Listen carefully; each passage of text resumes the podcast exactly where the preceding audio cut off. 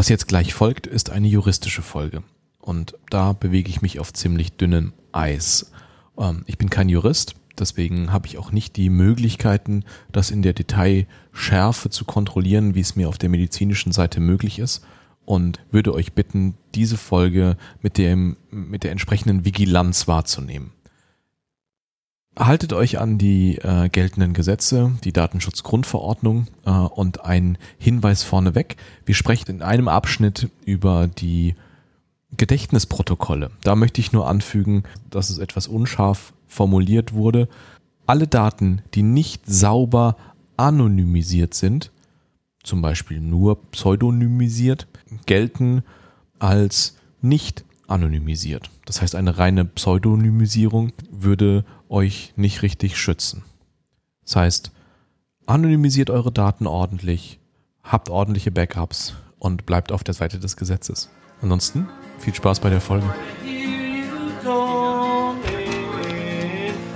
baby,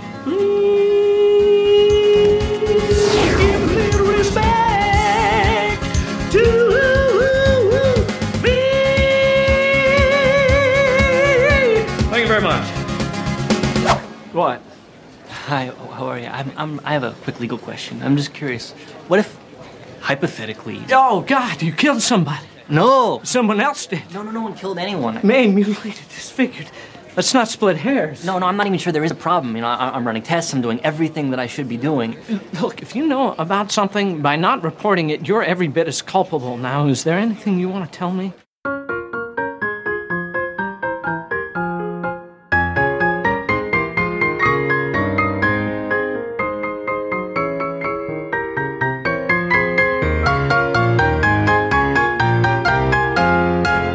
Hallo und herzlich willkommen zur nächsten Folge des Young Urban Anesthesiologists Podcasts aus äh, Göttingen. Und ich ähm, scheine mich in den letzten Folgen ein bisschen durch die wissenschaftlichen Arbeitskreise oder durch nicht nur die wissenschaftlichen, sondern jetzt auch einen interdisziplinären Arbeitskreis durchzuarbeiten. Ich habe ähm, den Privatdozenten Oliver Radke kennengelernt. Ähm, da gibt's ähm, verschiedene Berührpunkte gab es da. Der Herr Radke ist, oder ich darf Oliver sagen, hat er mir erlaubt, ist Chefarzt an der Klinik für Anästhesiologie und operative Intensivmedizin am Klinikum in Bremerhaven. Dem Zusatz des Privatdozenten hat er bewiesen, dass er wissenschaftlich Format hat und mit den Buchstaben DEAA hinter seinem Namen hat er bewiesen, dass er auch klinisch eine große Kragenweite hat. Und ich habe ihn auf Kongressen getroffen und da hat er bewiesen, dass es auch einfach ein netter Mensch ist, mit dem man sich wunderbar unterhalten kann. Und er hat den Vorschlag gemacht, dass wir uns mal über Anästhesie und Recht unterhalten können und sollten, weil sich da im September 2022 die Sprecher des Arbeitskreises Anästhesie und Recht, sowohl der DGAI als auch der BDA, das ist so ein interdisziplinärer Arbeitskreis, neu formiert haben. Und Oliver ist da der zweite Sprecher dieses Arbeitskreises. Und ähm, das Thema liegt ihm am Herzen und ich halte das auch für super relevant. Und wir dachten, wir diskutieren einfach hier im Podcast mal, was man macht, wenn es zu einem Zwischenfall gekommen ist, wie man sich da sauber aufstellt und was es da vielleicht für Fallstricke, Ideen und Strategien gibt, um da was, da das Beste aus der Situation irgendwie zu machen. Oliver, vielen Dank, dass du hier dabei bist. Ja, Ingmar, vielen Dank, dass ich dabei sein darf. Für mich ist ja so ein bisschen nach Hause kommen, auch wenn es im Moment nur virtuell ist. Ich bin ja selber eingeborener Göttinger, habe am Zare in Göttingen Anästhesie gelernt, meine Eltern waren da schon beide und da ist mir quasi die Anästhesie in die Wiege gelegt worden. Und über ein paar Umwege hat es mich jetzt nach oben an die Nordsee verschlagen. Mhm. Das Problem ist, Anästhesie ist ein total spannendes Fach und hat extrem viele Facetten. Aber inzwischen ist es so, dass man, wenn man Medizin macht, eigentlich immer mit einem Bein im Gefängnis steht. Und da wir in der Anästhesie sehr viel mit Notfällen und sowas zu tun haben, wo es immer wieder Patienten gibt, die zu Schaden kommen, zum Glück meistens ohne unser Zutun, äh, ist man doch immer unter einem juristischen Auge. Und deswegen halte ich es für extrem wichtig, dass man weiß, in welchen rechtlichen Rahmen man sich bewegt. Vor allen Dingen auch, dass man weiß, was man tun muss, wenn ein Fall mal nicht ganz so rund läuft, wie man sich das vorstellt. Und im schlimmsten Fall dann jemand auf die Idee kommt, einen von Richter zu ziehen. Und da gibt es ein paar Dinge, die man ganz böse falsch machen kann. Es gibt auch eine ganze Reihe Dinge, die man von vornherein richtig machen kann, um dafür zu sorgen, dass in so einem Fall der Schaden für einen selber möglichst begrenzt bleibt. Wir hatten uns vorgenommen, auch hier schlechte Witze zu machen. Ähm, das, das war uns in der Vorbereitung irgendwie wichtig. Und natürlich ist es am einfachsten, wenn man einfach immer alles richtig macht. Dann ist dieses Thema auch nicht so wichtig, wenn man einfach immer alles richtig macht. Aber weil wir, weil wir das halt. Das ist ja die Strategie der Chirurgen, muss man sagen. wenn es dem Patienten gut geht, ist der Chirurg gut. Wenn es dem Patienten schlecht geht, ist die Anästhesie schuld. Und dann sind wir schon wieder beim Thema. Ja, auch das ist wieder ein Gesetz, dass das so ist. Ja, genau. genau. Ähm, idealerweise merken wir ja, wenn es irgend, irgendwie ein Problem gegeben hat oder es um, zu einem Schadensfall, zu einer Fehlbehandlung, zu einem Missgeschick, zu was auch immer gekommen ist. Und ähm, ich glaube, das ist der, das ist der erste Fall, den wir vielleicht besprechen können. Was, wenn uns direkt klar ist, dass gerade was so gelaufen ist, dass das zu einem juristischen Problem werden könnte. Was mache ich denn dann? Wenn ich äh, eine Stunde lang die Speiseröhre beatmet habe und es erst dann gemerkt habe und ich weiß, das war jetzt richtig mies, wie gehe ich dann vor? Also ich würde eher erst nur mal beim anderen Fall anfangen. Gerne. Denn das Beste ist, wenn man gar nicht erst einen juristischen Fall daraus werden lässt. Mhm. Es kann ja immer mal sein, dass man einen Schaden produziert. Der Klassiker mhm. ist ja beim Intubieren Zahn rausbrechen. Mhm.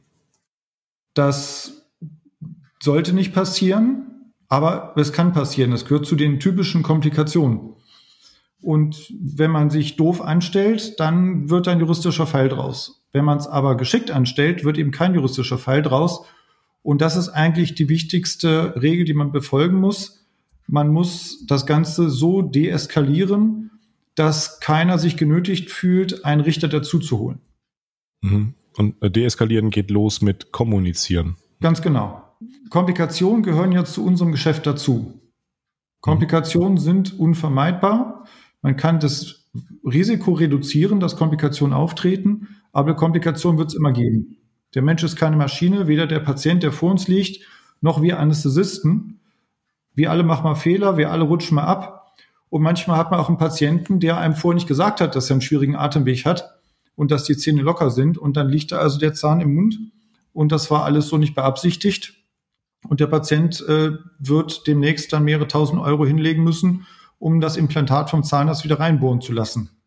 Da ist eben der erste Schritt wichtig, dass der Patient vorher weiß, dass er mit dieser Narkose, die er eingeht, ein Risiko eingeht. Mhm. Deswegen machen wir die Aufklärungsgespräche und deswegen spricht man mit dem Patienten über diese Risiken, damit er weiß, jawohl, sowas wie ein Zahn rausbrechen, das kann tatsächlich mal passieren. Und dann sind es auch nicht nur, vielleicht ist es auch der erste Punkt, wo wir das, also da werden wir häufig drauf zurückkommen, ähm, dass es eben nicht nur die, das Gespräch ist, sondern auch die Dokumentation des Gespräches. Ja, also immer wenn wir über Zwischenfälle reden, in meiner Abteilung machen wir mindestens einmal im Monat ein Zwischenfallstraining, wo wir schwierige, komische, fragwürdige Fälle gemeinsam durchgehen. Dann kommt es immer darauf hinaus, dass äh, CYAWP, Cover Your Ass with Paper. Das ist ja eine gute Strategie. Ja, da, wir müssen ja. Das heißt auf Deutsch übrigens übersetzt, ähm, wer schreibt, der bleibt. Genau. Das ist die, die wörtliche Übersetzung. Also es ist ja wichtig, dass wir eine Behandlung immer auf Facharztniveau erbringen. Man muss nicht Facharzt sein, um eine Narkose zu machen, aber man muss die Narkose so machen, wie ein durchschnittlicher Facharzt sie machen würde. Das sind wir dem Patienten geschuldet. Und wenn es dazu kommt, dass der Patient meint, er wäre hier falsch behandelt worden, dann müssen wir belegen können, dass wir uns tatsächlich an Facharztstandard gehalten haben. Und belegen kann ich das nur, wenn ich eine gute Dokumentation habe, wo ich nachweisen kann, dass ich den Patienten richtig untersucht habe, dass ich einen richtigen Plan hatte, dass ich den Plan richtig durchgeführt habe, dass ich eine Komplikation, die auftritt, rechtzeitig erkannt habe und dass ich dann mich gekümmert habe, den Schaden vom Patienten abzuwenden bzw. zu minimieren. Das ist das, worauf es letztendlich ankommt. Denn mhm. wenn ich einen Zahn rausbreche, heißt das noch lange nicht, dass ich was falsch gemacht habe. Mhm. Wenn ich aber äh, vorher den Patienten nicht, nicht untersucht habe, dann den Zahn rausbreche, mich schlecht verhalte und der Zahn verschluckt wird, dann habe ich unter Umständen einen Fehler gemacht den mir dann ein Patient vorwerfen könnte. Also was, was, was schreibst du konkret in deine, in, in deine Aufklärung rein? Schreibst du dann einfach in das ähm, Aufklärungsfeld handschriftlich Zahnverlust rein? Kringelst du in dem Vordruck äh, den, den Zahn ein? Wie macht äh, Oliver das praktisch in Bremerhaven ähm, in der Aufklärung? Also grundsätzlich ist es so, dass eine Aufklärung keine Schriftform bedarf. Der ärztliche Eingriff ist grundsätzlich eine Körperverletzung, die dadurch gerechtfertigt ist, dass der Patient aufgeklärt wurde und dass die Operation indiziert ist.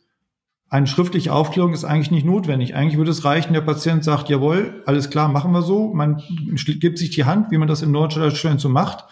Und dann reicht es eigentlich. Das wäre juristisch vollkommen in Ordnung. Allerdings kann ich das vor Gericht schlecht beweisen. Deswegen ist die Papierdokumentation so wichtig. Und je besser ich darlegen kann, dass ein Gespräch und eine Aufklärung stattgefunden hat, desto besser sehe ich aus, wenn ich mal vor Gericht stehe. Mhm. Das heißt, schriftliche Notizen im Protokoll oder in dem Aufklärungsbogen. Ihr habt ja wahrscheinlich auch so Vordrucke, die man dann ausdruckt ja. und wo man schön drin rummalen kann. Ja. Ähm, wenn man also im Text Markierungen macht, wenn man dort Zeichnungen macht und sowas, das beweist alles, man hat mit dem Patienten tatsächlich ausführlich über den Eingriff, über die Risiken gesprochen.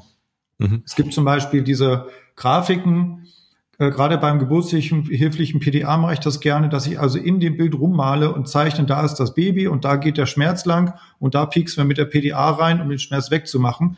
Das illustriert einfach, dass ich ein Gespräch mit der Patientin geführt habe. Mhm. Und es gibt Leute, die sagen, da muss jetzt unbedingt das und das stehen. Dann gibt es sogar Leute, die nehmen sich einen Stempel und stempeln das rein, wo man meint, das müsste da alles stehen. Das ist wiederum fragwürdig. Weil wenn ich da nur einen Stempel hinmache, habe ich ja noch nicht belegt, dass ich tatsächlich mit dem Patienten gesprochen habe. Und das in, da, da, fehlt dann der Individualisierungsaspekt, äh, wenn genau. man da einen Stempel benutzt, ja. Genau. Was tatsächlich gut ist, wenn man sich so ein bisschen eine Story überlegt, die man dem Patienten immer erzählt.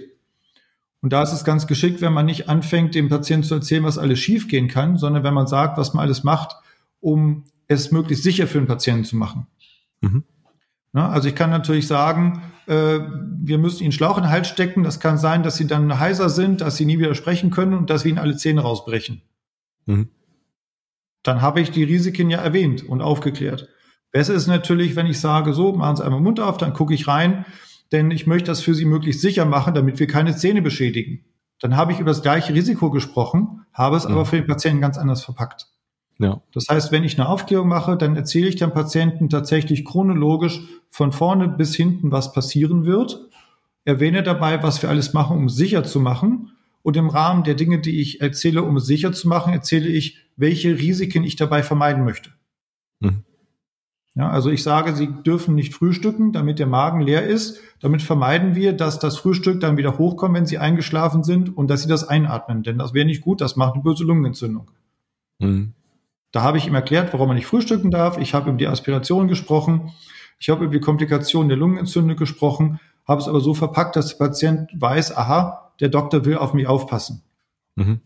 Und ich schreibe dann eben in das Aufklärungsprotokoll immerhin ähm, Herz-Kreislauf-Reaktion, Gefäßnervenverletzungen, Zahnschäden und so weiter und mache das dann aber auch individualisiert und im Idealfall mache ich es noch so, dass ich mit dem Patienten bespreche, so, wir haben über Folgendes gesprochen, Aspiration, Intubation, Zahnschäden und so weiter, dass der Patient dann nochmal merkt, ich schreibe das auf, über das wir in dem Gespräch vorher gesprochen haben. Ja. Und dann kann das ich im Zweifelsfall anhand dieses Bogens dem Richter zeigen, gucken Sie mal, so und so haben wir das Gespräch geführt. Und es hat Fälle gegeben, wo dann ein Arzt oder eine Ärztin gefragt wurde, erklären Sie doch mal, wie Sie die Aufklärung machen. Und dann hat er seinen üblichen Sermon abgespult und hat gesagt, ich sage immer Querschnittslähmung dabei, wenn ich über eine Spinale aufkläre. Und das ist dann vor Gericht auch so akzeptiert worden. Ich glaube, das Thema der Aufklärung lohnt sich, dass wir das nochmal in einer separaten Folge nochmal komplett behandeln. Ich glaube, wir oh, gehen. Auf jeden Fall. Auch was die ja. Sache mit Betreuer und Faxaufklärung, Telefonaufklärung ja, und vor genau. allem dem neue Ehegatten-Notvertretungsgesetz angeht. Da können ja. wir gleich mehrere Folgen mitfüllen. Ja, glaube ich auch. Aber wir wollten ja auf die Dokumentation zu sprechen kommen. Genau, wir, ne wir, wir nehmen mal an, es ist alles erzählt und sauber dokumentiert und eingewilligt. Und an der Stelle ist die, ja, ich glaube, der, der, der, der Grundstein für das weitere Handeln erstmal gelegt. Und wir können dann äh, unsere Eingriffe, unsere Verfahren, unsere Techniken irgendwie anwenden. Ja, ein Wort noch dazu. Die Aufklärung ist ja deswegen so wichtig wegen der Beweislastumkehr. Ja. Wenn mir der Rechtsanwalt des Gegners nachweist, dass ich keine richtige Aufklärung gemacht habe, dann findet eine Beweislastumkehr statt. Grundsätzlich muss erstmal der Patient beweisen, dass ich was falsch gemacht habe, was zu einem Schaden geführt hat, damit er mich in Regress nehmen kann. Mhm. Ist aber ein Aufklärungsfehler vorhanden, dann dreht sich das Ganze um. Dann muss ich beweisen, dass ich alles richtig gemacht habe und es trotzdem zu dem Fehler gekommen ist. Und das ist natürlich viel, viel schwieriger.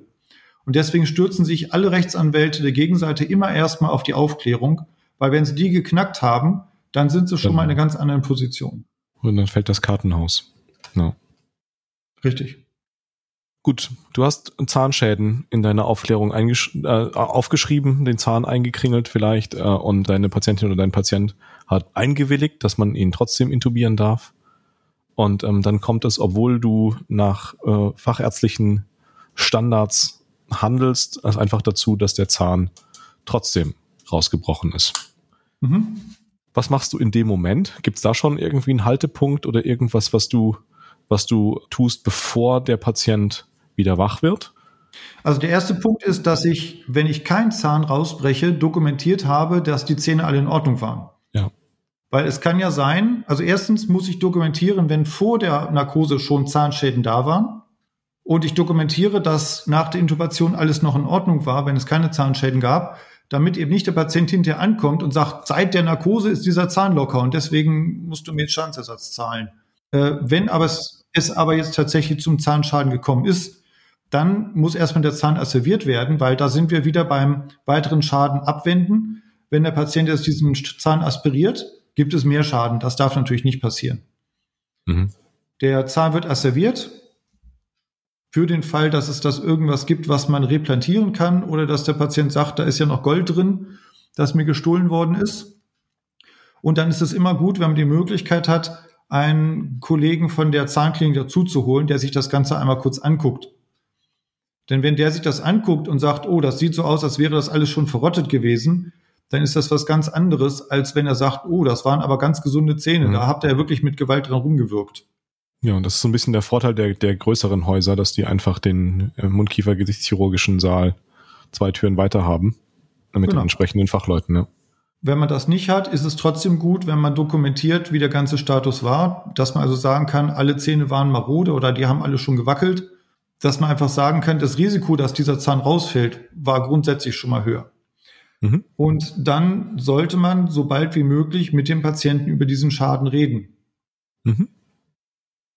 Das ist eigentlich wichtig bei allen Schadensfällen. Man darf nie so tun, als würde man irgendwas vertuschen wollen. Denn wenn man vertuscht, dann denkt der Patient immer, da ist was im Busche und das steigert die Klagefreudigkeit.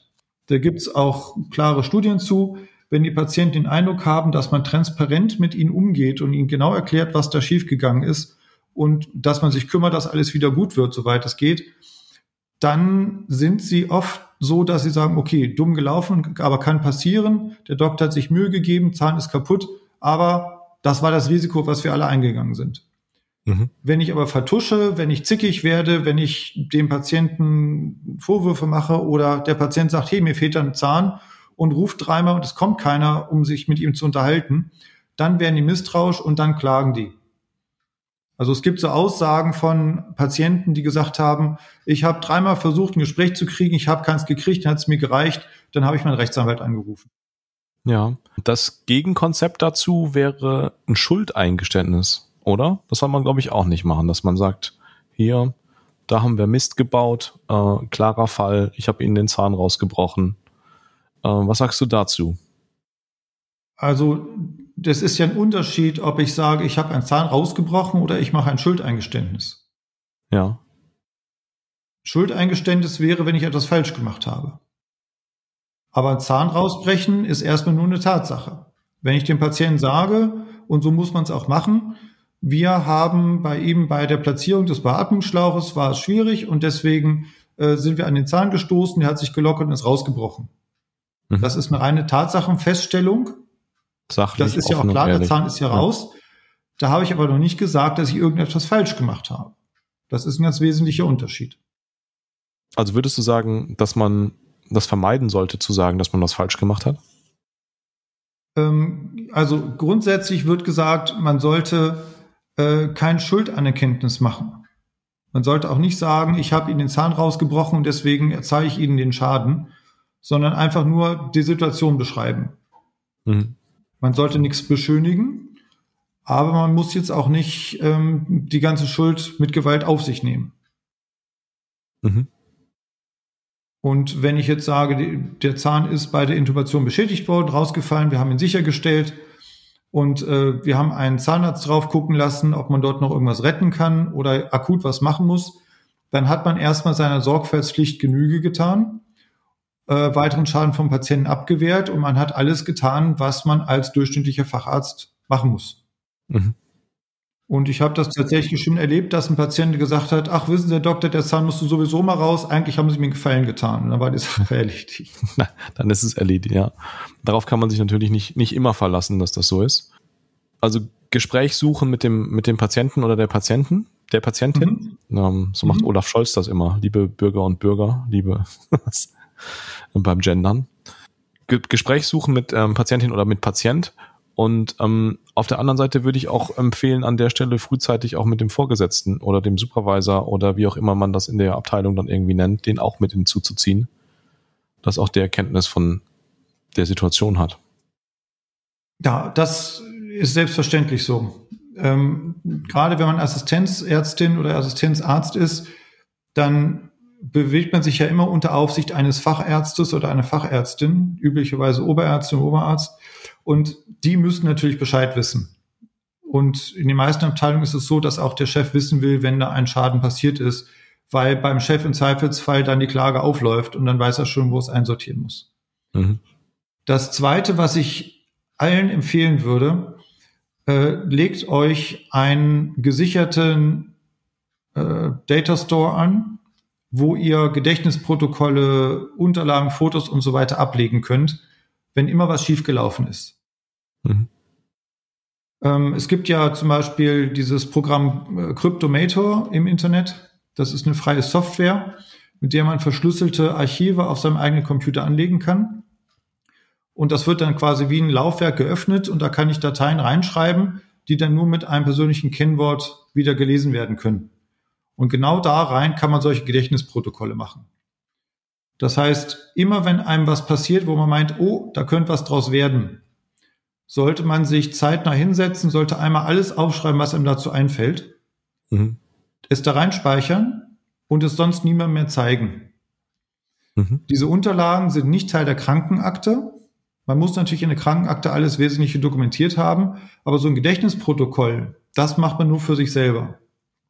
Wichtig ist allerdings, es ist beschlagnahmefähig. Das heißt, wenn man da einen Aktenordner zu Hause hat, wo man solche Protokolle drin hat, kann die Polizei kommen, das mitnehmen. Wenn man natürlich in so einem äh, geschlüsselten Verzeichnis die Sachen gespeichert hat, kann einen keiner zwingen, das Kennwort rauszugeben. Was man im Zweifelsfall natürlich vergessen hat und nie wiederfinden wird. Mhm. Das Problem ist, dass oft solche Schadensfälle erst nach vielen Jahren zu einer Klage führen. Ne, da sitzt nach fünf Jahren das Gebiss nicht mehr richtig und dann sagt der Patient, oh, ich hatte doch da eine Vollnarkose und da ist mir mein Zahn beschädigt worden, jetzt klage ich mal. Und dann erinnert man sich an nichts mehr, weil man in der Zwischenzeit schon tausend andere Narkosen gemacht hat oder 5000. Und wenn ich so ein Gedächtnisprotokoll habe, kann ich nachgucken, was ist denn damals eigentlich gewesen. Ja, ähm, da habe ich eine konkrete Nachfrage. Wenn Bitte. du sagst, ähm, alles, was man hat von dem in dem Gedächtnisprotokoll, also Schriftform irgendwie, die ähm, versuchen zu formulieren, die Ereignisse des, des Tages, des Ereignisses, wie es dazu kam, was passiert ist und was danach passierte, Gesprächsinhalte, Personen, Namen. Du sagst auch, ähm, Bilder oder andere Daten kann man da noch mit dazu packen. Ähm, und dann ist das was, was einem selbst in Anführungsstrichen gehört. Wie ist denn das mit ähm, Patientendaten, die ich dann quasi mit zu Hause habe? Ist zwar nicht Teil der Krankenakte, aber sind ja eigentlich hochsensible persönliche Daten, die eigentlich nicht nach Hause sollten. Muss dieser Datenspeicher im Kliniknetzwerk sein oder darf der wirklich zu Hause auf meinem ähm, auf meinem USB-Stick, auf meinem MacBook, auf meinem keine Ahnung, sein. Darf ich das mit nach Hause nehmen? Ich weiß, also ist das wirklich so? Das also, ist tatsächlich das ist eine schwierige Frage. Ähm, grundsätzlich ist es natürlich so, dass du die Daten des Patienten sehr schützen musst. Mhm. Du kannst erstens auf Nummer sicher gehen und zum Beispiel so ein Gedächtnisprotokoll anlegen. Du musst ja den Patienten nicht darin nennen. Du kannst das ja pseudonymisieren, zum Beispiel nur Datum, Uhrzeit reinschreiben oder eine Fallnummer reinschreiben dass es nicht direkt auf die Patienten zurückzuführen ist. Ähm, dennoch ist es ja eine Dokumentation der Behandlung deines Patienten. Du musst die Daten natürlich sichern. Du kannst es jetzt nicht einfach auf dem Küchentisch rumliegen lassen, wo die ganze Familie drüber gucken kann. Wenn du es aber in einem verschlüsselten Verzeichnis hast, was sicher ist, wo keiner reingucken kann, äh, dann bist du da auf der sicheren Seite. Mhm. Ein Workaround, der mir einfallen würde, wäre das auf einem USB-Stick zu speichern, mit einem, also kryptografisch gesichert mit einem Kennwort und der bleibt in der Klinik. Physik, physikalisch, machen, ja. physikalischem Spind. Was ich früher gemacht habe ähm, und ähm, was ich überlege nach dem, nach dem Gespräch heute, ob ich es weitermache, ist, dass ich mir selber eine E-Mail geschrieben habe. Mit meiner. Das ist schwierig. Also mit, mit meinem, also mit meiner E-Mail, meiner dienstlichen E-Mail-Adresse an meine dienstliche e-, E-Mail-Adresse. Dann bleibt es im, im, im Orbit und der Vorteil, den ich dabei sah oder sehe, ist, dass es einen Zeitstempel hat, dass ich genau sehen kann, äh, wann ist das verfasst und es gibt irgendwie eine digitale, äh, nachverfolgbare Signatur. Ähm, ja, also wenn du dir selber eine E-Mail schickst im Kliniks-Netzwerk, dann kannst du natürlich jegliche Patientendaten da drin haben, weil ihr die Patientendaten eure Klinik nicht verlassen. Sie sind ja auf eurem Server und gehen auf euren Server. Mhm. Dir eine E-Mail an deine private E-Mail-Adresse nach Hause schicken geht nicht, weil du deine Patientendaten frei durchs Netz schickst. Ja. Du hast das Problem allerdings, dass wenn du mal die Klinik wechselst, mhm. du nicht mehr an die Sachen rankommst. Ja, stimmt. Das kann problematisch werden. Was den Zeitstempel angeht, da ist es so, dass die Papierdokumentation, die gilt als Urkunde. Mhm. Das heißt, dort glaubt der Richter erstmal das, was auf der Papierdokumentation steht, das ist wahr, bis zum Beweis des Gegenteils. Bei einer elektronischen Dokumentation musst du erstmal nachweisen, dass sie fälschungssicher ist. Mhm. Das heißt, wenn du ein elektronisches Narkoseprotokoll hast, musst du beweisen, dass dort immer nachvollziehbar ist, wer wann was wo geändert hat und dass nicht jemand hingehen kann und im Nachhinein noch reinschreibt, das Gebiss war vorher schon kaputt. Mhm. Das heißt, wenn nachträgliche Änderungen gemacht werden, müssen sie klar gekennzeichnet und nachvollziehbar sein, dass sie nachträglich gemacht wurden. Ja. Und erst wenn das bewiesen wird, wird das auch als Urkunde angesehen. Ansonsten muss das vom Richter nicht als Beweis anerkannt werden. Es kann als Beweis anerkannt werden. Das mhm. heißt, so eine E-Mail an dich selber ähm, hat da keine Beweiskraft. Aber dieses Gedächtnisprotokoll, was du schreibst, das soll nie ein Richter zu sehen bekommen. Mhm. Denn in dem Gedächtnisprotokoll schreibst du wirklich alles rein, auch das, was wirklich schiefgegangen ist. Und das kriegt bestenfalls dein Anwalt zu sehen, wenn du mal im Gerichtsverfahren bist. Ansonsten zeigst du das keinem. Weil du bist nicht verpflichtet, dich selber zu belasten. Deswegen in der Kommunikation mit dem Patienten erzählst du, was faktisch passiert ist. Ja, wir haben sie schwer intubieren können, deswegen ist der Zahn beschädigt worden. Das beschreibt einfach nur das, was passiert ist. Das ist weder gelogen noch beschönigt, ähm, noch überdramatisiert. Und genauso muss man es mit den Patienten besprechen. Man kann dabei auch durchaus erwähnen, dass sich dabei ein typisches Narkoserisiko verwirklicht hat. Mhm. So, das heißt, wenn etwas passiert, ganz wichtig, erstens muss die Dokumentation richtig sein. Das heißt, im Narkoseprotokoll schreibe ich dann auf, äh, dass die Intubation zum Beispiel schwierig war. Ich schreibe auf, dass nach der Intubation ein loser Zahn im Mund gefunden wurde, Zahn wurde asserviert, MKG-Konsil wurde gestellt und ähm, man kann dann ruhig später reinschreiben, mit dem Patienten wurde im Aufwachraum vor der Entlassung aus dem Aufwachraum die Sache besprochen. Mhm. Wichtig ist bei allen Zwischenfällen, wir sind verpflichtet, eine zeitnahe Dokumentation zu machen. Mhm. Wenn ich einen komplexen Fall habe, zum Beispiel eine Reanimation, eine fatale Blutung oder sowas, dann will ich natürlich erstmal den Patienten retten. Das heißt, ich muss dann nicht krampfhaft noch nebenher alles mitdokumentieren. Mhm. Ich muss aber spätestens, wenn die Sache soweit abgeschlossen ist und die kritische Phase vorbei ist, mich dann hinsetzen und die Dokumentation vervollständigen. Das ist auch noch nicht ein nachträgliches Fälschen, sondern das ist eine zeitnahe Dokumentation. Das ja. ist doch völlig in Ordnung. Ja. Heißt auch wiederum, dass ein Oberarzt gut daran tut, nach einem größeren Zwischenfall den oder die Anästhesistin erstmal aus der Arbeit rauszunehmen, zu sagen, so, jetzt setze ich mal ganz in Ruhe hin, mach die Dokumentation fertig, wir räumen erstmal auf, wir machen Debriefing und nicht gleich wieder in die anderen Fälle reinschmeißen, wo man dann hinterher nichts mehr erinnern kann. Das ist ja auch aus anderen Gründen sinnvoll, wenn man da, das ist das Stichwort des Second Victims oder, aber das ist wieder eine andere Folge. Genau. warum, warum es gut ist, manchmal eine Pause zu machen, um nicht den Verstand zu verlieren. So, jetzt ist wichtig, wenn man einen Nachtrag hat, ist das völlig in Ordnung, etwas nachzutragen oder auch etwas zu ändern. Es müssen allerdings alle Änderungen nachvollziehbar sein. Mhm. Das heißt, wenn ich etwas ändere, streiche ich es so durch, dass man noch erkennen kann, was ist vorher gewesen. Ich muss es datieren mit Datum und Uhrzeit, wann ich diese Änderung gemacht habe. Mhm. Und dann ist das völlig legal. Dann ist es keine Fälschung, sondern eine nachträgliche Ergänzung. Mhm. Problematisch ist es, wenn man jetzt hingeht und zum Beispiel mit äh, Korrekturband Sachen weglöscht und neu drüber schreibt. Denn dann kann man nicht mehr nachvollziehen, was dort ursprünglich mal gestanden hat. Das geht nicht. Wir hangeln uns hier so ein bisschen an der Checkliste entlang. Das ist eine Checkliste, die findet man auf der äh, Webseite der BDA unter Service und Recht unter dem Stichwort des juristischen Notfallkoffers.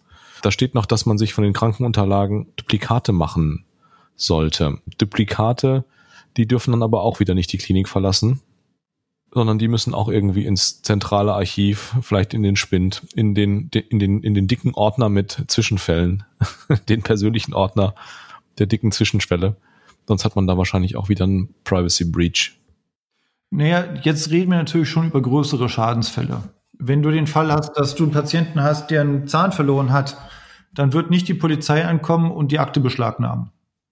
Da reicht es völlig hin, wenn das da drin dokumentiert ist, wenn man ein Gedächtnisprotokoll geschrieben hat, dass man einfach weiß, äh, was da passiert.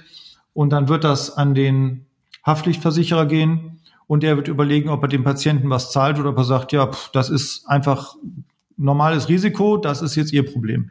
Habe ich aber einen Fall, wo es tatsächlich zu einem Zwischenfall mit Patientenschaden gekommen ist, zum Beispiel das Narkosegerät, das explodiert, mhm. oder äh, ich Klassiker. habe tatsächlich, bitte? Das ist ein Klassiker, ja. Ja, ja, passiert immer wieder. Äh, wir haben das tatsächlich mal gehabt, dass ein Narkosegerät einen Fehler hatte und der Druck aus der Leitung ist direkt auf die Lunge des Patienten gegangen.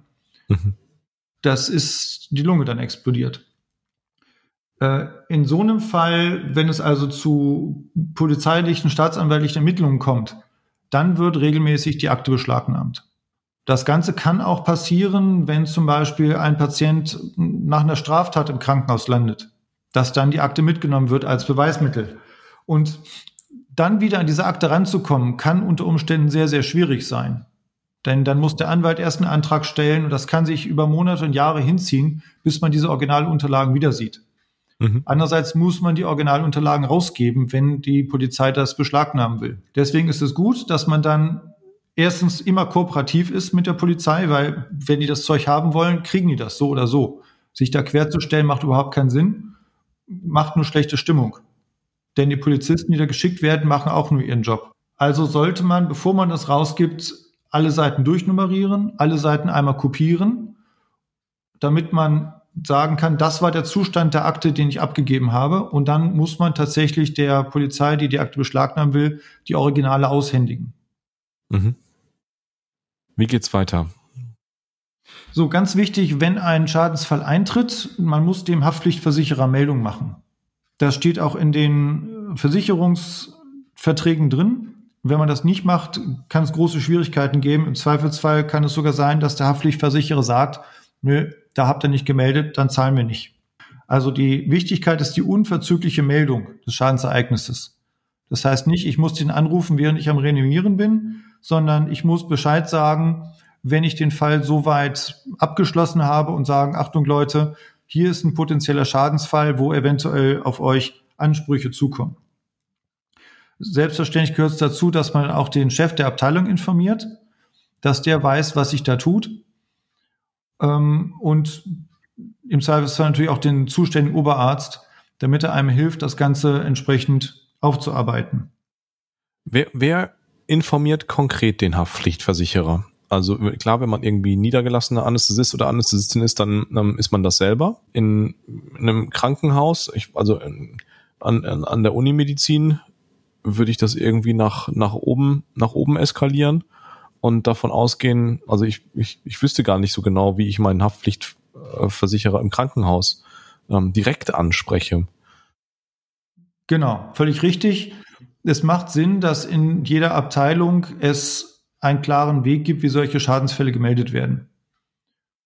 Entweder läuft das dann über den zuständigen Oberarzt oder über das Chefarztsekretariat, wo solche Sachen zusammenlaufen und dann eben gebündelt an das Schadensmanagement, Risikomanagement des Krankenhauses gehen, die wiederum den Kontakt zum Haftpflichtversicherer halten. Ja, aber das ist vielleicht auch schon eine, auch eine, eine, eine wichtige Botschaft, dass man sich das am besten vorher mal überlegt, ähm, wie da die äh, Kommandokette läuft, äh, hm. wer wem, wer wem was meldet. Genau, wobei die Oberärzte solche Sachen ja schon wiederholt erlebt haben. Ja. Das heißt, als Assistenzärztin oder Assistenzarzt sollte man sich an seinen aufsichtsführenden Oberärztin, Oberarzt wenden, mit dem die Dokumentation durchgucken, damit man nichts vergessen hat. Und der hilft einem dann, das Ganze entsprechend auf den Weg zu bringen. Der weiß Bescheid. Der weiß Bescheid. Der, der Haftpflichtversicherer weiß jetzt Bescheid. Mhm. Es ist, ähm, das Protokoll ist lückenlos und äh, makellos. Der Patient weiß Bescheid. Jetzt ist noch wichtig, dass ich nicht äh, versuche zu vertuschen oder die Wirklichkeit zu verändern. Also was ich auf keinen Fall machen darf, ist, dass ich Zeugen beeinflusse. Wenn ich also zur Schwester gehe und sage, ah, wenn ich jemand fragt, dann sag mal, ich habe kein Sucke gespritzt. Das ist immer ganz schlecht. Das wirft sofort ein schlechtes Bild auf ein. Das ist äh, sogar strafbar.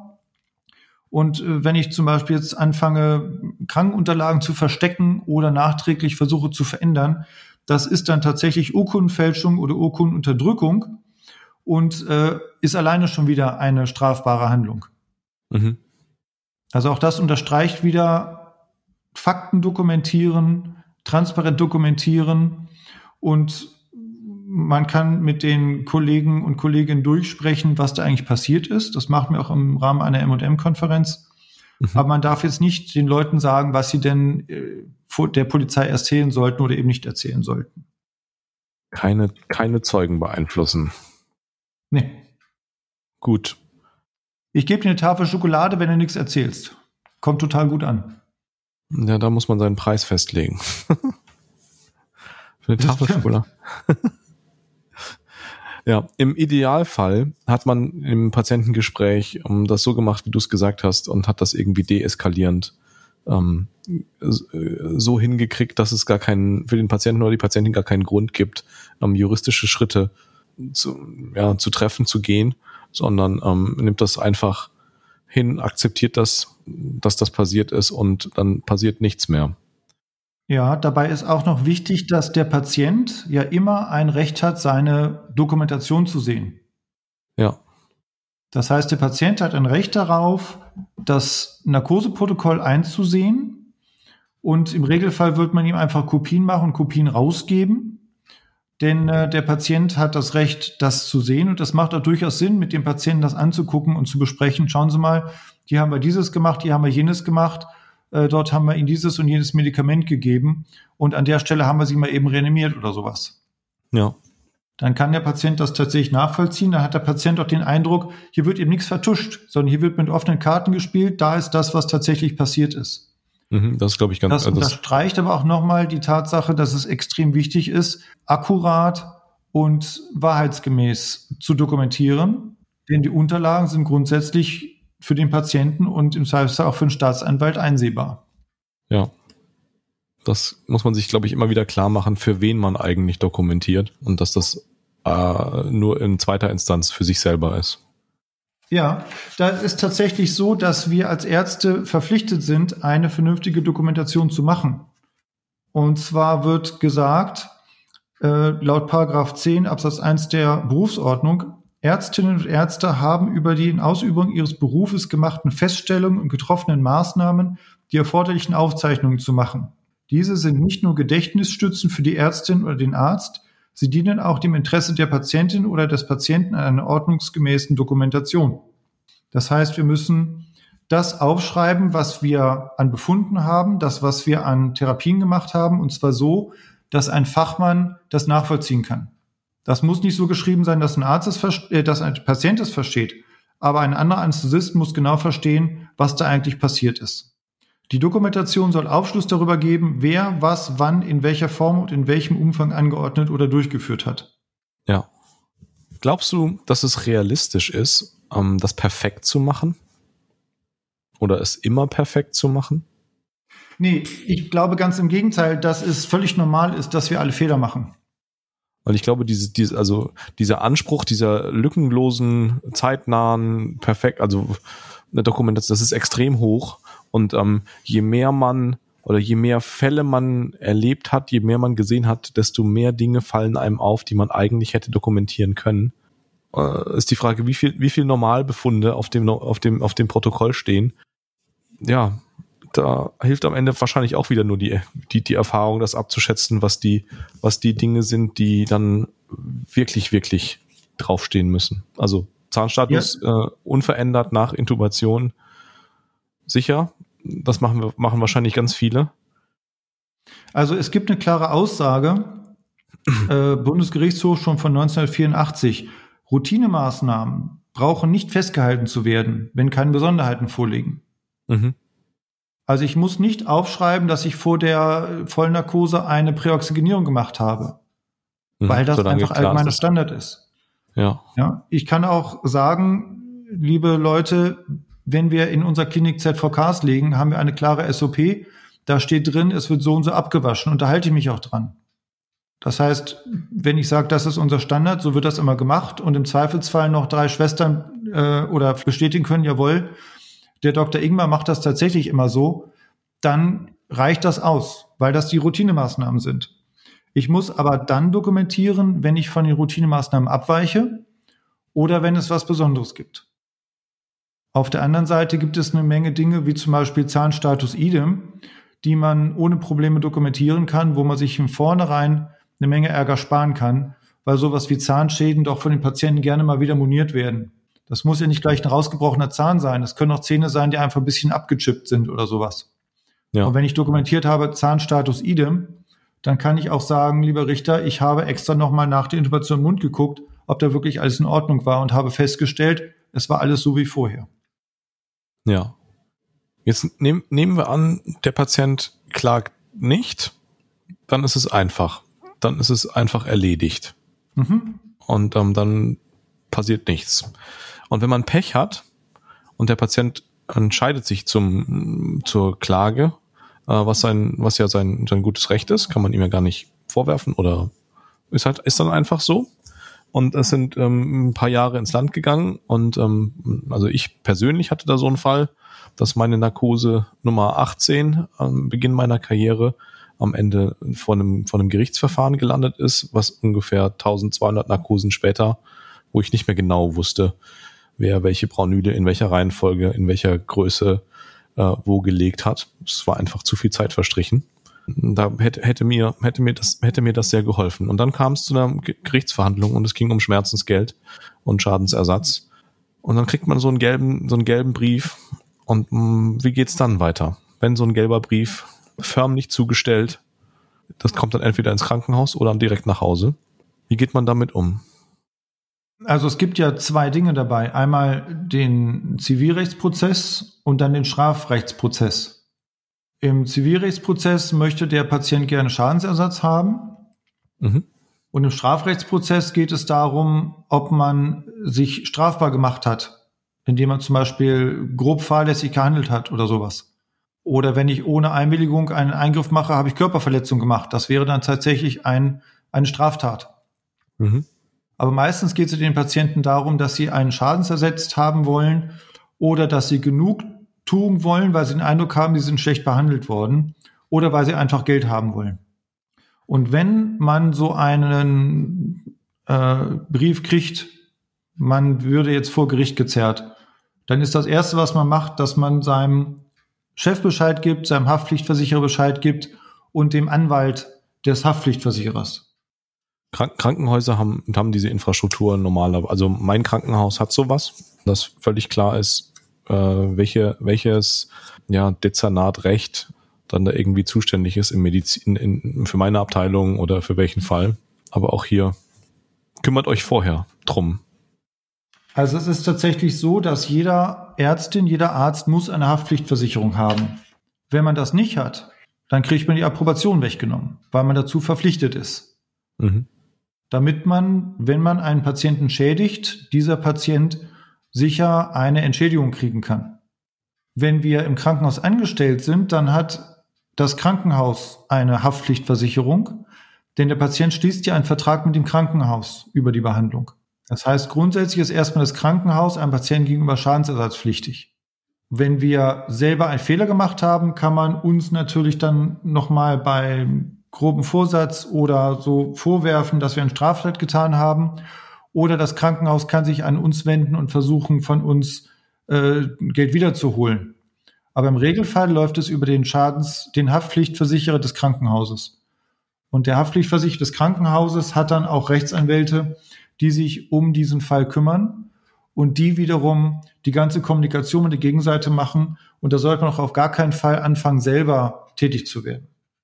Ja, und auch hier ist es, glaube ich, also wir betonen wahrscheinlich immer die, die gleichen Sachen, wie wichtig es ist zu wissen, welche äh, Rechte oder Regressansprüche der Arbeitgeber einem gegenüber selber haben könnte, um, um diese Risiken dann gegebenenfalls mit einer privaten Haft oder mit einer privaten Berufshaftpflichtversicherung, ist es jetzt ähm, eigentlich ein, ein Gegenteilbegriff, ähm, auch noch mit abzusichern.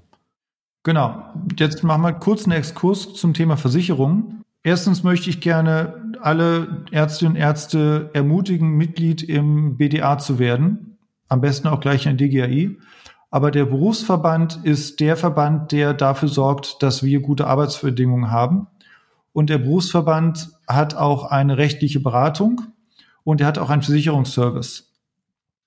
Man sollte sich bei seinem Arbeitgeber erkundigen, wie sieht der Versicherungsumfang aus für die Tätigkeit bei meinem Arbeitgeber.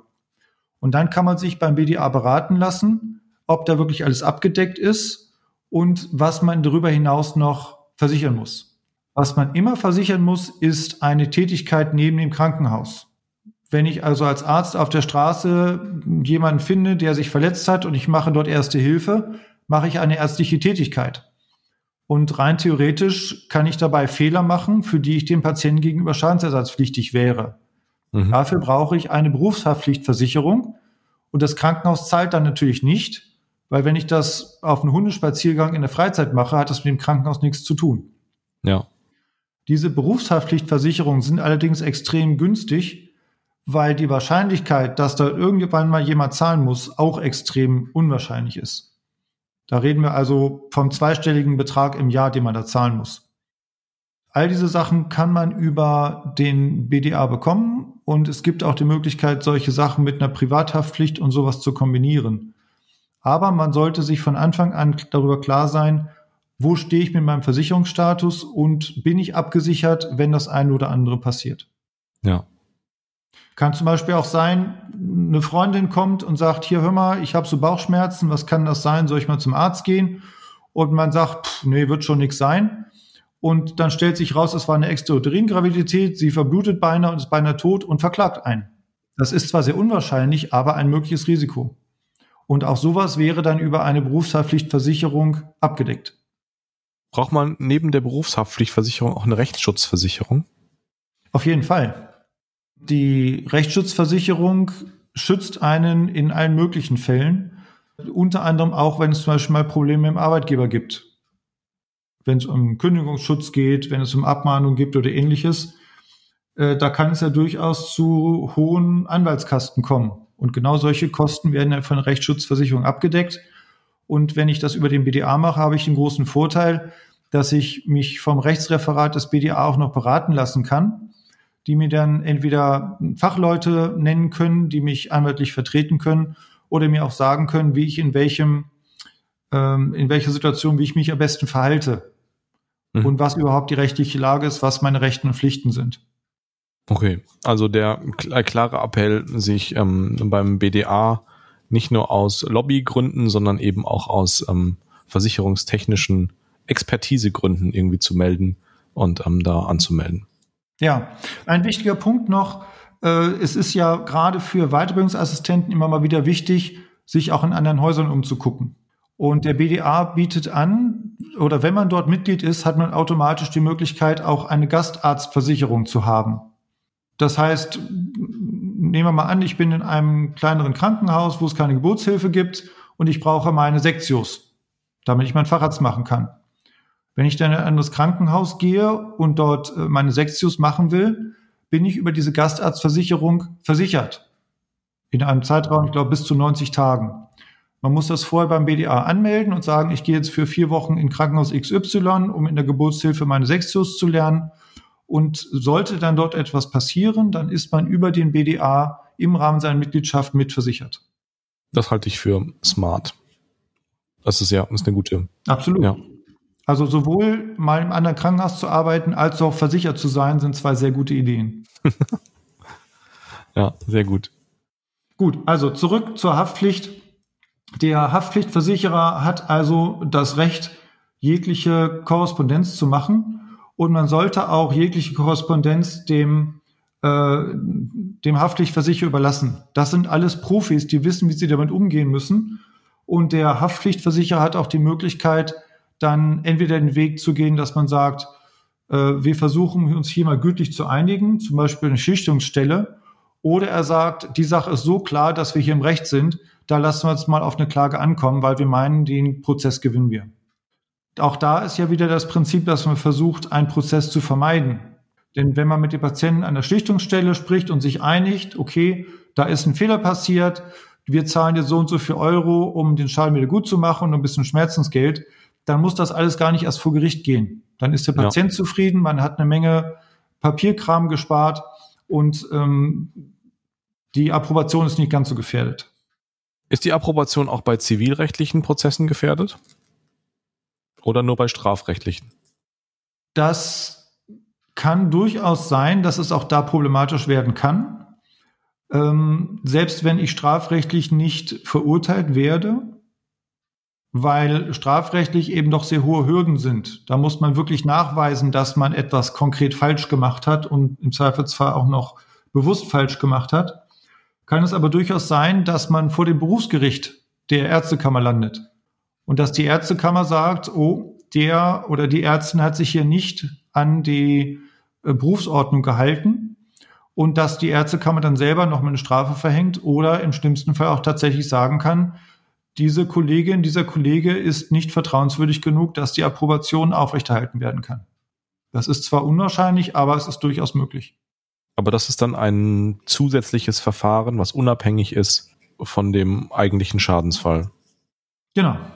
Das ist dann nicht mehr Zivilrecht oder Strafrecht, sondern ist das Berufsgericht. Standesrecht, ja. Wo die Ärztekammer mit dem Zivilgericht zusammenarbeitet, um Standesrecht durchzusetzen. Da muss man sagen, das ist tatsächlich ein Privileg, dass wir Ärztinnen und Ärzte über unseren eigenen Berufsstand richten können. Denn es ist dann tatsächlich so, dass zwei äh, Laienrichter, also zwei Ärztinnen, Ärzte, äh, mit einem Berufsrichter zusammen sich den Fall angucken und dann versuchen dort ähm, die Berufsordnung umzusetzen. Kann man sich da engagieren? Ja, absolut. Ich bin zum Beispiel einer dieser Berufsrichter für unser Land in Bremen. Und ich kann wirklich allen empfehlen, sich zu engagieren, sowohl in den Berufsverbänden als auch bei der Ärztekammer. Äh, das ist natürlich jetzt nicht was, wo man als Assistenzarzt gleich reingeht bei der Ärztekammer. Aber spätestens, wenn man Facharzt ist, wenn man Oberarzt ist, kann man dort mithelfen, kann Prüfungen abnehmen. Man kann zum Beispiel auch schon reinrutschen bei den Kenntnisstandsprüfungen Fachsprachprüfungen. Äh, ich halte das für ein Privileg, dass wir Ärztinnen und Ärzte äh, über uns, unseren Berufsstand wachen. Denn wir müssen die Kriterien festlegen, wie richtig gute Medizin gemacht wird. Und wir legen in unserem Berufsverband und unserer akademischen Fachgesellschaft fest, wie soll denn gute Anästhesie in Deutschland aussehen? Und, und was sind die Kriterien, ja? Was sind die Kriterien? Und da sind wir alle in der Verantwortung. Und deswegen finde ich auch solche Organisationen wie die Young BDA, also der Anästhesie-Nachwuchs im Berufsverband, extrem wichtig. Denn die Anästhesie ist ein lebendes Fach, die sich immer weiterentwickeln wird und weiterentwickeln muss. Und diejenigen, die jetzt nachkommen, haben es tatsächlich in der Hand und haben auch die Möglichkeit, selber zu formen, wie die Anästhesie in den nächsten Jahrzehnten aussehen wird. Klar, also Zukunft ist am, am besten vorherzusagen, wenn man sie selber gestaltet. So ein genau. geflügeltes genau. Wort. Und wir haben ja gerade gesagt, wenn ich Narkosen mache, muss ich mir an den Facharztstandard halten. Ja. Den Facharztstandard ist aber das, was wir selber festlegen. Und wenn ich zum Beispiel sage, ich interessiere mich total für geburtshilfliche Anästhesie, dann kann ich Mitglied im Arbeitskreis geburtshilfliche Anästhesie werden. Dann kann ich dort mitdiskutieren und kann tatsächlich auch Einfluss nehmen, zum Beispiel auf die Leitlinien, die von unserer Fachgesellschaft rausgegeben werden. Und diese Leitlinien werden dann von einem Gutachter im Gerichtsprozess hergenommen und dann sagt man, schaut mal, so hat die Berufsverband, so hat die Deutsche Gesellschaft für Anästhesie und Intensivmedizin den Facharztstandard definiert. Und wenn man was ganz anders macht, als die Leitlinie sagt, muss man es gut begründen können. Ja, und da, da hängt dann alles zusammen. Du hast Ja. gerade gesagt, du wärst Berufsrichter ähm, am äh, Standesgericht der, der Ärztekammer in Bremen. Habe ich das richtig verstanden? Nee, ich bin nicht Berufsrichter. Ich bin ähm, stellvertretender Richter am äh, Berufsgericht. Also ich bin im äh, Auftrag der Ärztekammer dort unterwegs und muss, wenn es zu solchen Prozessen kommt, dort dann mit einem Berufsrichter zusammen über die Berufsordnung entscheiden. Also du bist, ähm, jetzt kann man im Podcast die Luftanführungsstriche nicht sehen, du bist kein äh, Jurist. Nein. du bist nur, du bist nur, du bist nur Arzt, da sind die Luftanführungsstriche. Aber du bist eben als erfahrener Arzt ähm, dann der Mitspieler des äh, Juristen in, in diesem, in diesen Prozessen. Genau. Der Jurist Ja. hat ja keine medizinischen Kenntnisse und der braucht die Expertise von Ärztinnen und Ärzten, die von der Ärztekammer dann gestellt werden, die dem Juristen dann sagen, hat der Arzt oder die Ärztin, die hier angeklagt sind, sich tatsächlich nach der Berufsordnung verhalten oder nicht. Ja, spannend. Hm. Cool. Wir waren so ein bisschen, haben diesen, diesen, diesen Bogen gemacht, ähm, weil wir so getan haben, dass wir gelbe Post bekommen haben und äh, eine förmliche Zustellung von einer Ladung vor ein Gericht, äh, wo wir Hm. Stellung nehmen sollen zu einem Fall, wo ein Patient sich entschieden hat, das Krankenhaus oder uns persönlich ähm, zu belangen und nach Schadenersatz zum Beispiel zu fordern. Und ähm, sind über die Versicherung dann, ja, da sind wir hängen geblieben. Da sind wir abgesch abgeschweift. Ähm, jetzt müssen wir uns auf diesen Gerichtsprozess vorbereiten. Richtig. Also als erstes ist es so, man ist nicht gleich als Tatverdächtiger angeklagt im Regelfall. Da muss schon richtig was schiefgegangen sein, dass der Staatsanwalt gleich sagt, hier, ich klage Sie an wegen Tötung durch Unterlassen oder sowas. Das sind dann schon die richtig großen Kanonen. Äh, Im Regelfall wird man erstmal nur als Zeuge geladen sein. Als sachverständiger Zeuge, ja. Genau. Als Zeuge, naja, man kann sagen, da ist ja ein Zahn rausgebrochen worden und Sie sind jetzt als Zeuge, weil Sie waren irgendwie dabei. Mhm.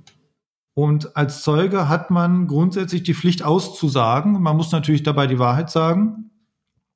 Aber ich darf die Auskunft auf diese Fragen verweigern, bei denen die Beantwortung mich der Gefahr aussetzen würde, dass ich selber wegen der Straftat verfolgt werde. Mhm. Das heißt, eigentlich habe ich kein Zeugnisverweigerungsrecht, aber dann eigentlich doch wieder. Weil ich Mhm. könnte ja mit dem, was ich sage, mich unter Umständen selbst belasten. Praktisch ist es so, dass man, wenn die Polizei ankommt und einen befragen will, überhaupt gar nichts sagt. Mhm. Sondern immer sagen, ja, liebe Polizei, wir haben großes Interesse an der Aufklärung, wir werden alle Ihre Fragen beantworten, aber bitte fragen Sie mich schriftlich über meinen Anwalt und dann werde ich Ihnen Auskunft geben. Das heißt, wir sind kooperativ, wir sagen, wir wollen nichts vertuschen, selbstverständlich wollen wir eine Aufklärung, ähm, aber bitte, das muss über den Anwalt laufen, damit der gucken kann, dass ich jetzt hier nichts sage, was mich unter Umständen selber belastet. Mhm. Das ist auch das, was die Juristen ähm, überall sagen, immer über den Anwalt gehen, denn der kennt die Tricks und Kniffe. Das Problem ist, alles, was man sagt, schreibt der Polizist mit. Und alles, was man mal gesagt hat, kann vor Gericht verwendet werden. Und es kann ja durchaus sein, dass man erstmal nur als Zeuge geladen ist und irgendwann sagt dann der Staatsanwalt, ach guck mal, du hast das und das gemacht. Dann bist du ja vielleicht doch schuldig daran. Und plötzlich steht man als Beschuldigter da. Und alles, was man vorher als Zeuge gesagt hat, steht dann schon als Beweismittel gegen einen im Feld. Ja. Gut, das ist die Rolle, das, also das ist unsere Rolle als Zeuge. Was muss ich, was muss ich mitbringen ähm, zur Gerichtsverhandlung? Was würdest du sagen? Erstens, wie muss ich aussehen? Ordentlich. nicht wie, nicht im Kasach, sondern ähm, der Situation angemessen? Also natürlich soll es vor Gericht um objektive Fakten gehen. Aber das Äußere und das, wie man sich gibt und wie man sich verhält, ist natürlich extrem wichtig dabei. Gerade wenn es jetzt einen Fall gegeben hat, wo es zu einem schweren Patientenschaden kommt. Ja. Also mal angenommen, man hat einen Patienten nicht intubieren können und der Patient hat einen hypoxischen Hirnschaden. Das ist ja so einer der Super-GAUs, die man sich nur vorstellen kann in der Anästhesie. Da hat man dann tatsächlich den Patienten Hirntod gemacht. Das hat man selber verursacht. Ob man jetzt Schuld hat dabei oder nicht, ist nochmal eine ganz andere Frage. Aber es ist hier ein Patient zu Schaden gekommen. Ja. Das ist eine Tatsache, das kann man nicht vertuschen, macht auch keinen Sinn. Ja. Da kann ich eben tatsächlich auch sagen, liebe Angehörige, wir haben hier eine Vollnarkose gemacht, wir hatten uns richtig vorbereitet, wir haben aber den Beatmungsschlauch nicht reingekriegt und trotz aller Mühen hat es nicht funktioniert, rechtzeitig Sauerstoff ranzubringen und deswegen ist es jetzt zum Schaden des Patienten gekommen. Mhm. Auch da habe ich wieder nicht gesagt, dass ich was falsch gemacht habe, sondern ich habe nur gesagt, was tatsächlich passiert ist. Ja, ehrlich beschrieben, die Verkettung. Ganz genau. Ja. Und es ist durchaus in Ordnung und auch gut, wenn man den Angehörigen dann auch sagt, das tut mir leid, dass das passiert ist. Mhm. Man kann auch eine Beileidskarte schreiben und sagen, es tut uns leid, dass Ihr Angehörige gestorben ist. Auch das ist ja kein Schuldeingeständnis. Mhm. Denn auch natürlich tut es mir leid, dass der Patient einen Schaden genommen hat. Ja. Aber das tut mir leid, egal ob ich jetzt schuld war oder nicht. Ja. Ja? Also das ist, was die Schuldfrage angeht, nicht schädlich, aber es wirft natürlich ein gutes Licht auf den beschuldigten Arzt oder Ärztin. Denn ich möchte natürlich, wenn ich angeklagt werde, dass ich etwas falsch gemacht hätte, schon beweisen, dass ich ein sorgfältiger Arzt bin und dass ich mich an den Facharztstandard gehalten habe. Und wenn der Richter sieht, das ist jemand, der kümmert sich, der antwortet auf Fragen über den Rechtsanwalt, der hat mit den Angehörigen Mitgefühl gezeigt, der hat mit der Polizei kooperiert und so weiter und so weiter. Äh, Das ist besser, als wenn ich versuche, alles zu vertuschen, nicht zu antworten und zu hoffen, dass er von selber wieder weggeht. Und dann noch pampig werde, wenn ich eine Anfrage vom Gericht kriege. Ja, klar. Also professionelles Auftreten, sicheres Auftreten, man darf durchaus Bestützung zeigen und immer das tun, was der Anwalt sagt. Ja. Weil in dem Fall ist der Anwalt der Profi und man tut das, was der Anwalt sagt, man sagt das, was der Anwalt sagt und lässt den im Prinzip das Spiel spielen. Ja.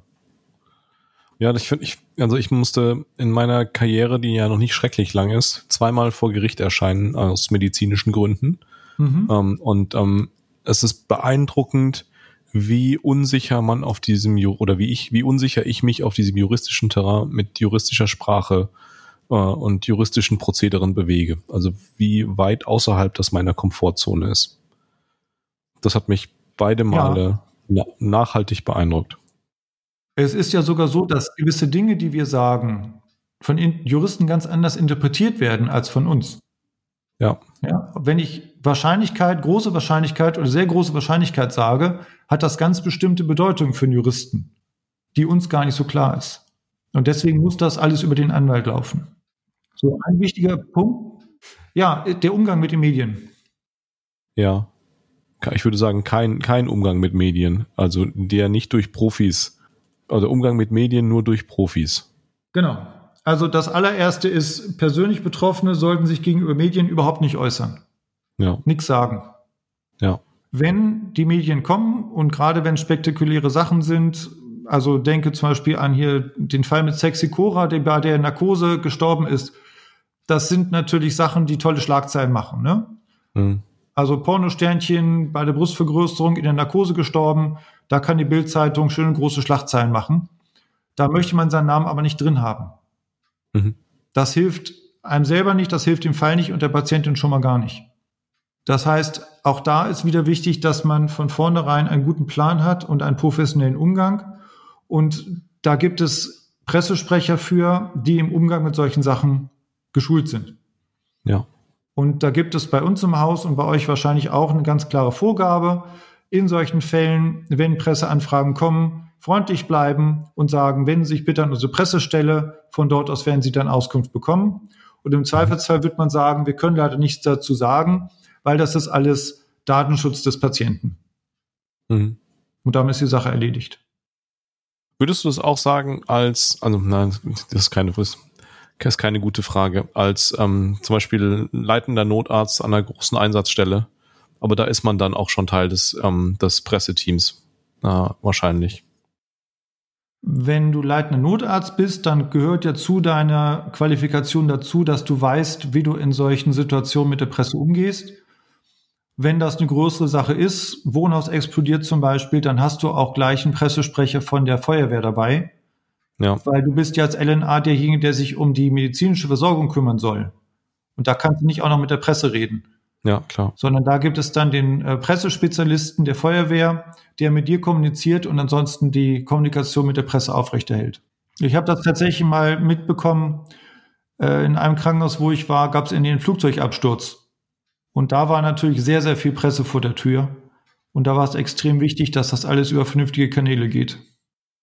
Dann ist die, die, die Bottomline hier, dass man äh, vor Gericht die Kommunikation äh, mindestens mit den Profis, wenn nicht sogar nur durch Profis, äh, erfolgen sollte und ähm, die Kommunikation mit Medien mindestens genauso streng auch nur mit oder durch Profis. Absolut. Das trifft aber wahrscheinlich auch meistens die, oder wie, so wie du sagst, Flugzeugabsturz, die, die größeren, äh, die größeren Ereignisse. Und ähm, es ist unwahrscheinlich, dass die Bildzeitung den äh, sich für den Zahn interessiert. Ja, aber es gibt immer mal wieder Konstellationen, wo es für die Presse interessant werden kann. Ja. Also stell dir vor, verunfallter Fußballer oder ähm, Auto fährt in schwangere Frau mit Kinderwagen und das sind so Sachen, die einfach Emotionen hochtreiben, wo die Presse dann sehr interessiert wird. Ja. Ich glaube, was man sich auch immer klar sein muss, selbst wenn man nichts falsch gemacht hat, kann man trotzdem immer mal vor Gericht landen. Es gibt durchaus Fälle, wo Patienten zum Beispiel mit ihrer chirurgischen Behandlung nicht zufrieden waren und dann einfach erstmal pauschal alles verklagen, was jemals Hand an sie gelegt hat während des Krankenhausaufenthalts. Ja. Und dann kann es durchaus passieren, dass man als unschuldige Anästhesistin beim zweiten Revisionseingriff die Narkose gemacht hat. Es war alles gut, aber trotzdem hat man erstmal eine Ladung vor Gericht vor der Nase. Ja.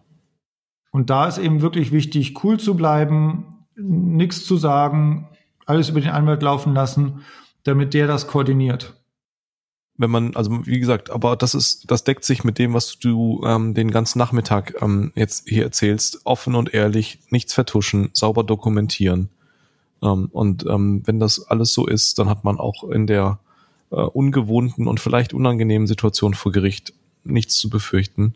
Denn so ist, funktioniert der Rechtsstaat, dass dann einfach gefragt wird und wenn die Antworten passen, alles in Ordnung ist. Genau. Und es gibt diverse Beispiele, wo Patienten zu Schaden gekommen sind. Es gibt auch Beispiele, wo Ärzte Fehler gemacht haben. Mhm. Wo man aber letztendlich dann gesagt hat, dieser Arzt hat trotzdem sich die ganze Zeit sorgfältig verhalten. Er hat einen Fehler gemacht, er hat das gemerkt, er hat sich weiter drum gekümmert. Und dann hat man ihm das nicht als äh, böse Tat ausgelegt. Weil doch allen klar ist, dass Fehler passieren können. Aber ich glaube, ein Aspekt sollten wir noch mal kurz erwähnen. Das ist gerade der Punkt mit den Fehlern. Also stell dir vor, Patient elektive Narkose. Man ruft oben an und sagt, Patient kriegt jetzt bitte Prämit und kommt runter. Das ist ja so der mhm. Klassiker. Mhm. Dann wartet die Station, dass der Transportdienst kommt und bringt den, der Transportdienst bringt Patienten runter, man schleust ihn ein. Ähm, man präoxygeniert, man spritzt Narkose und plötzlich steht der ganze Mund voller Apfelsaft. Patient aspiriert, ich kann es nicht absaugen, weil der Absauger nicht funktioniert. Die Sättigung fällt, weil ich festgestellt habe, ich habe statt des Sauerstoffs die Luft aufgedreht und habe mit 21 Prozent präoxygeniert. Und plötzlich habe ich einen Patienten, der hypoxisch ist. Das ist nachvollziehbar. Also mir ist das schon häufiger mal passiert, dass ich versehentlich das falsche Rad gedreht habe und Sauerstoff, nicht Sauerstoff, sondern Raumluft aufgedreht hatte. Mhm. Ja, und auch, dass die Absaugung nicht funktioniert, weil dieses komische Ding nicht richtig drin ist oder der Schlauch nicht richtig dran steckt, hat jeder von uns immer mal erlebt. Das alleine ist jetzt kein Problem.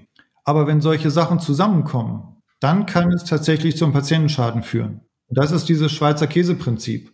Ne? Wenn ich ganz viele Scheiben Schweizer Käse hintereinander lege, dann kann es irgendwann dazu kommen, dass so viele Löcher übereinliegen, dass ein Lichtstrahl durchfällt. Mhm. Und deswegen ist es extrem wichtig, ein vernünftiges Fehlermanagement zu haben, damit man vermeidet, dass solche Komplikationen passieren. Wir haben in unserer Klinik zum Beispiel eine Checkliste eingeführt, die vor jeder Narkose durchgeführt wird. Da wird erstens der PAF-Test gemacht, also der Eye-Check, ob das Narkosegerät in Ordnung ist. Da ist die Frage, ist ein Stethoskop da? Ist die ähm, Einschleuse-Checkliste gemacht, wo man also guckt, richtiger Patient, Seite markiert, äh, mhm. sind die äh, Einbildungen da und so weiter. Dann ist das Narkosegerät bereit, ist der Sauerstoff aufgedreht, ist die Absaugung in Ordnung, läuft das mhm. Monitoring, was ist unser Plan fürs Atemwegsmanagement, was ist unser Plan für die Narkose und erst dann wird losgelegt. Das ist ein Thema, was das liegt mir total am Herzen und ähm, also das ist das ist auf der man sagt immer, das ist Fehlerkultur, aber das ist das ist Fehlervermeidungskultur. Mhm. Ähm, das ist das, was vorher passiert. Und ähm, klar kann man sich darüber streiten, ob wir, ob wir alle Schweizer Käsescheiben sind und ob das, ob das ein schönes Bild ist oder nicht. Ja, klar. Das ist, ist die Brücke zum Anfang, dass man, ähm, wenn, wenn alles gut und richtig läuft, und wenn man sicherstellen kann, ähm, dass ähm, alles gut und richtig läuft, ist das natürlich der beste Weg. Zweifellos. Und ähm, Checklisten, da sind wir sicher eine Disziplin, die Checklisten-affin ist. Und auch im OP bietet sich das ja an, WHO-Checkliste, Surgical Safety Checklist. Natürlich um das, was ihr macht. Klar, das ist cool. Das ist ergänzt das natürlich um, um, um, um noch mehr Aspekte. Können wir eigentlich bei dem Podcast Links hinterlegen? Ja, können wir am Ende ist es ja Qualitätsmanagement, ähm, was man, was man macht. Sowohl mit den Checklisten als auch wie man dann mit äh, Fehlern, Fehlerkultur umgeht. Richtig. Und so nervig wie Qualitätsmanagement manchmal ist, es kann einen in einem Schadensfall tatsächlich äh, den Arsch retten. Weil wenn ich zeigen kann, wir haben vernünftige Standards, wir haben gute SOPs und zum Beispiel, meine Leute werden alle zwei Jahre in ACLS geschult und zertifiziert. Und dann stirbt ein Patient oder bleibt tot bei einer Reanimation. Dann kann ich immer sagen, wir haben alle geschult, wir haben nach den aktuellen Leitlinien gearbeitet. Hier ist die Dokumentation, wo man sehen kann, es wurde alles nach Leitlinien gemacht. Wenn der Patient dann immer noch nicht zu retten war, dann war es wirklich schicksalhaft und kein Behandlungsfehler. So, ich würde ganz gern, wo wir bei dem Thema mitmachen waren, auch wenn Anästhesie und Recht erstmal nach einem trockenen Thema klingt, wenn man sich so ein bisschen damit beschäftigt, dann merkt man, wie, wie vielfältig und spannend das eigentlich ist. Und ich würde ganz gerne einladen, bei unserem Arbeitskreis zumindest mal reinzugucken. Der Arbeitskreis trifft sich demnächst wieder auf dem DAC. Das heißt, wer von den Zuhörern auf dem DAC ist, ist herzlich eingeladen reinzugucken oder guckt auf unsere Webseite. Den Link posten wir unten. Und da gibt es einen Aufnahmeantrag, da gibt es auch Kontaktdaten von uns. Guckt gerne mal rein. Wir freuen uns sehr über Leute, die mitmachen wollen und uns helfen wollen, Bewusstsein für Anästhesie und Recht in unserer Fachgesellschaft und unter den Kolleginnen und Kollegen weiter zu verbreiten. Ja, das ist auf jeden Fall bei dem Arbeitskreis äh, Anästhesie und Recht äh, total sinnvoll. Andere Arbeitskreise natürlich auch gut. Aber das mit der, mit der Juristerei ist was, was relativ wahrscheinlich ist, dass es uns im Laufe unserer Karriere irgendwie betreffen oder ereilen wird. Hm, leider ja. Ist, ja, und ich befürchte auch, dass, also wenn, wenn man die These aufstellt, dass äh, unser System sich mit der Zeit etwas amerikanisiert, wird uns das auch eher mehr als weniger beschäftigen, auch wenn wir hier noch in Deutschland ähm, Verhältnisse haben, die den amerikanischen System noch nicht entsprechen wo es ja wirklich extrem defensiv äh, geworden ist. Ja, man muss ja sagen, durch den technischen Fortschritt ist die Anästhesie in den letzten Jahrzehnten sehr, sehr, sehr sicher geworden. Ja. Trotzdem ist die Klagehäufigkeit natürlich hochgegangen. Die Ja, Patienten also, sind anspruchsvoller geworden. Ähm, auf der anderen Seite ist es natürlich auch so, dass wir durch Ressourcenmangel, durch Personalmangel, durch Geldknappheit immer wieder Kompromisse machen müssen und dass dadurch natürlich auch mal Fehler produziert werden können. sind wir, sind wir thematisch am, am, am Ende? Ich habe auf meinem Zettel noch, was wir noch nicht erwähnt haben, sind äh, aus, dem, aus dem Thema Quellen. Also wir haben schon gesagt, Stichwort ist der juristische Notfallkoffer. Und der juristische Notfallkoffer ist ein, ah, ich weiß nicht, ob es wirklich ein geschützter Begriff ist, weil er ein ähm, äh, Trademark-Zeichen äh, auf der Webseite der, äh, des BDA hat. Ähm, da haben wahrscheinlich die, die beiden äh, Verfasser und äh, eines Dokumentes mit diesem Titel sich da, sich da verewigt.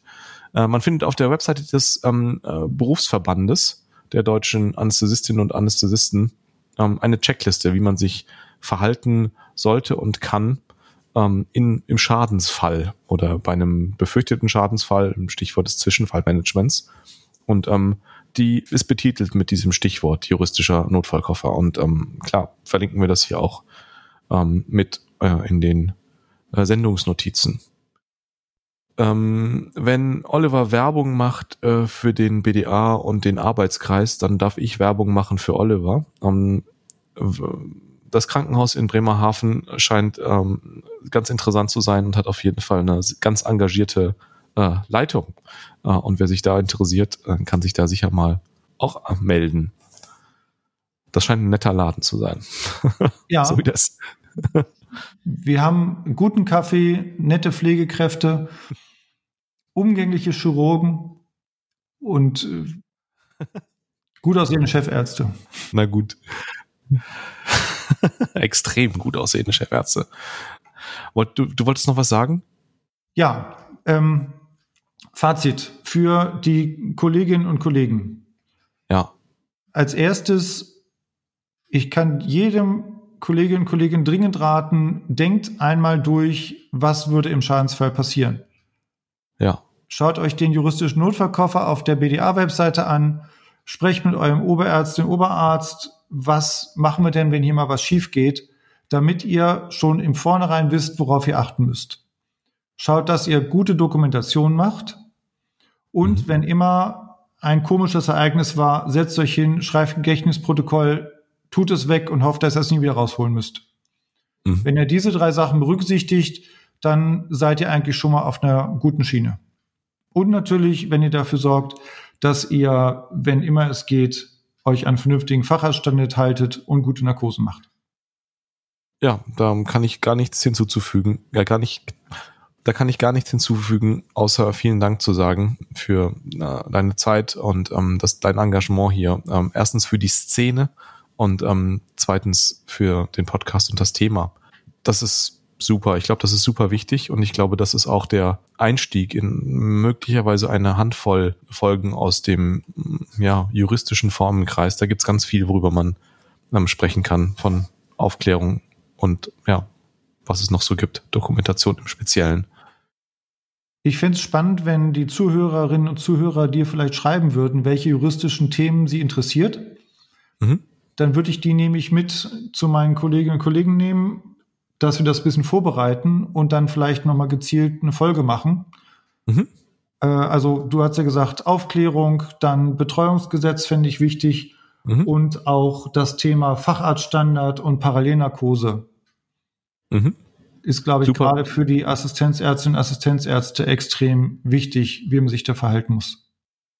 Ja, total, total gerne. Also wer, wer sich da ähm, melden möchte, ähm, kann das an entweder per E-Mail, Adresse findet ihr auf der, auf der Homepage des Podcastes unter ins.umg.eu slash podcast. Da ähm, sind die ganzen Kontaktdaten von uns ähm, hinterlegt. Äh, Und ansonsten könnt, könnte, könnte man mit dem Arbeitskreis ähm, Anästhesie und Recht auch direkt in Verbindung treten, wenn man dann eine ganz konkrete persönliche Frage hat, entweder direkt über den BDA, über die Rechtsabteilung oder die Rechtsberatung dort. Aber ähm, auf den entsprechenden Homepages da findet man auch die entsprechenden Querverweise. dann bleibt mir an dieser Stelle, glaube ich, nur nochmal Danke zu sagen. Ähm, danke bei Oliver, aber auch danke bei den Zuhörerinnen und Zuhörern ähm, für die Zeit, ähm, die hier mit uns verbracht wurde. Und ähm, ich hoffe, dass wir uns bald schon äh, wiederhören. Ist noch viel auf der Agenda. Herzlichen Dank und ähm, bis bald. Tschüss. Ich habe zu danken.